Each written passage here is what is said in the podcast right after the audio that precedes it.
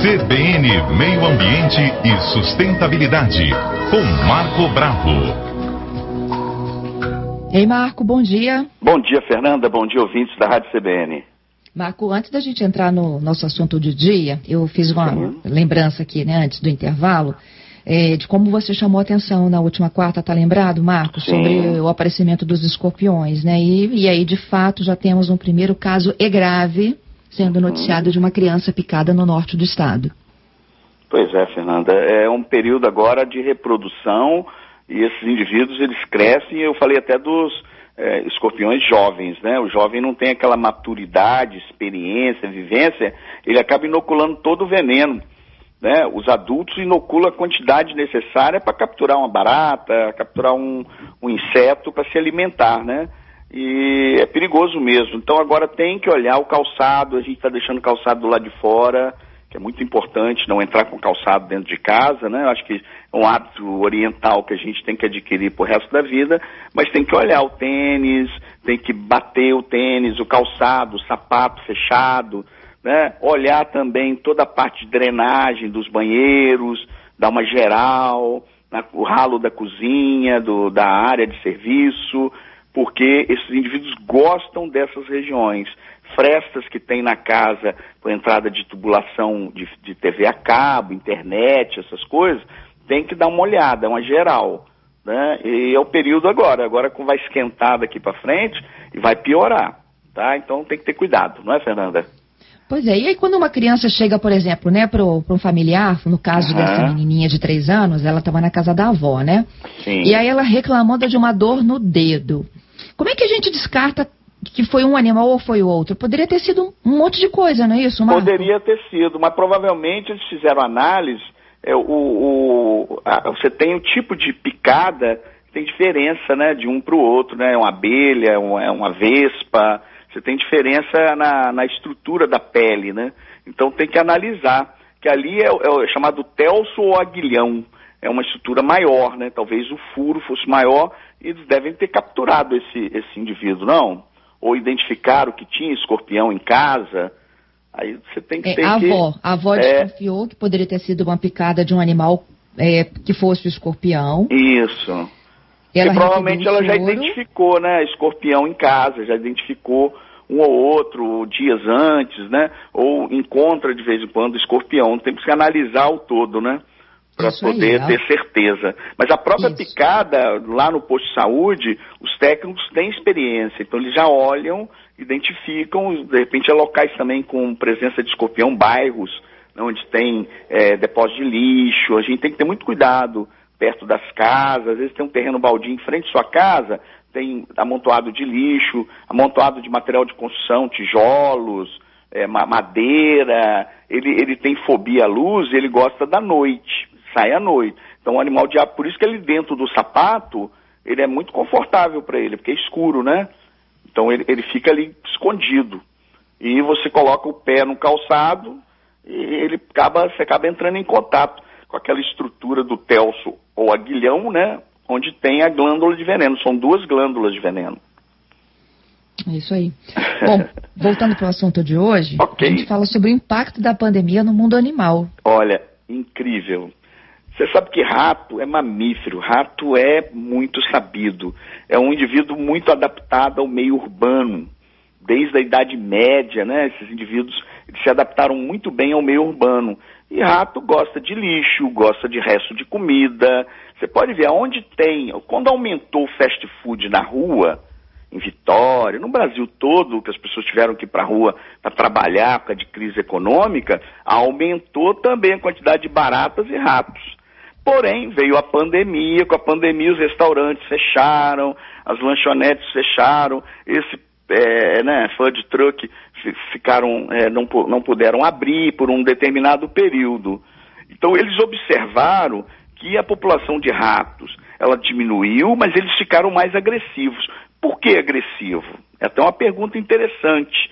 Falta de proteína, falta de carboidrato. Quando a gente fica sem comer também, a gente fica nervoso, né?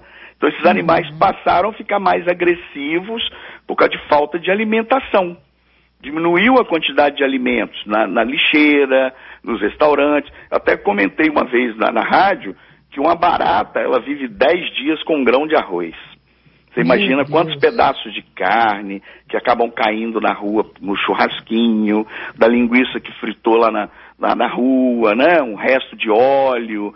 Tudo isso contribui também. Por exemplo, jogar óleo na, na, rede de drenagem, que é inadmissível, que vai contaminar o mar, né? Essa água vai chegar lá, um litro de óleo chega a contaminar 25 mil litros de água. Então, também leva resíduos de alimentos nas galerias.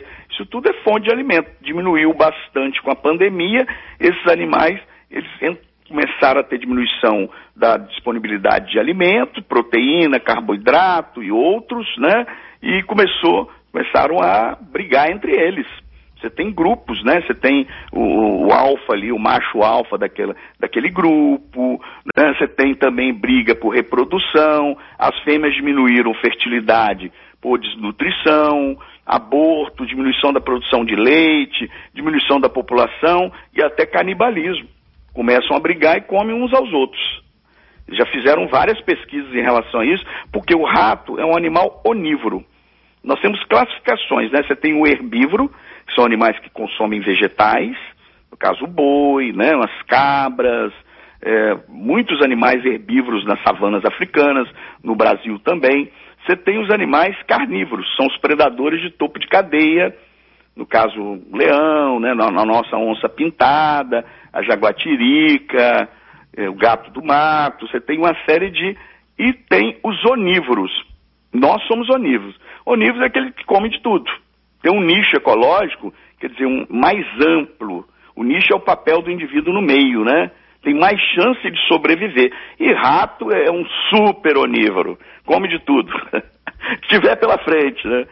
Lógico que ele é seletivo. Se tem boa disponibilidade de alimento, ele vai escolher o que lhe convém. Mas por falta de alimento, ele come o que tem pela frente. E se não tem alimento, vão comer os filhotes, vão começar a brigar entre eles, né? E ficar, ficam mais agressivos. Não tenha dúvida disso. Ele vai procurar uma saída para sobreviver. É a luta pela sobrevivência de todas as espécies, né, Fernanda? É verdade, viu, Marco? Marco, eu, só para finalizar, né, eu Sim. vi que o, o, zoológico também aqui do Espírito Santo decidiu voltar, né, a receber visitantes Isso. após um, um período fechado. É, também como é que devem estar esses animais? Em que, que, que, condições assim a gente vai ter segurança até de fazer esse tipo de visita? É, esses animais provavelmente estão até no estado bom. Não sei como é que eles trataram, porque eles tiveram uma calmaria aí, não tinham visita. Os animais eles gostam de tranquilidade, né? Visita gera estresse no animal. Então provavelmente eu não sei como é que eles estão a questão da saúde, da nutrição, mas devem estar mais tranquilos agora se foram bem alimentados, bem cuidados, até por falta de contato com o ser humano. Esses animais não, não, gostam muito de contato, né? Principalmente carnívoros, né? Não gostam muito de contato. Mas tem que dar uma observada, né? Como é que eles estão hoje. Se foram bem alimentados, vão estar num bom estado. Eu acho que zoológico, Fernanda, sempre a gente tem que começar a refletir sobre isso. Você lembra de uhum. circo quando tinha animais? Sim. Sei lá, para ver o elefante, o tigre não, não, é usual mais, né? Dentro de uma concepção de sustentabilidade, bom é o animal no seu ecossistema.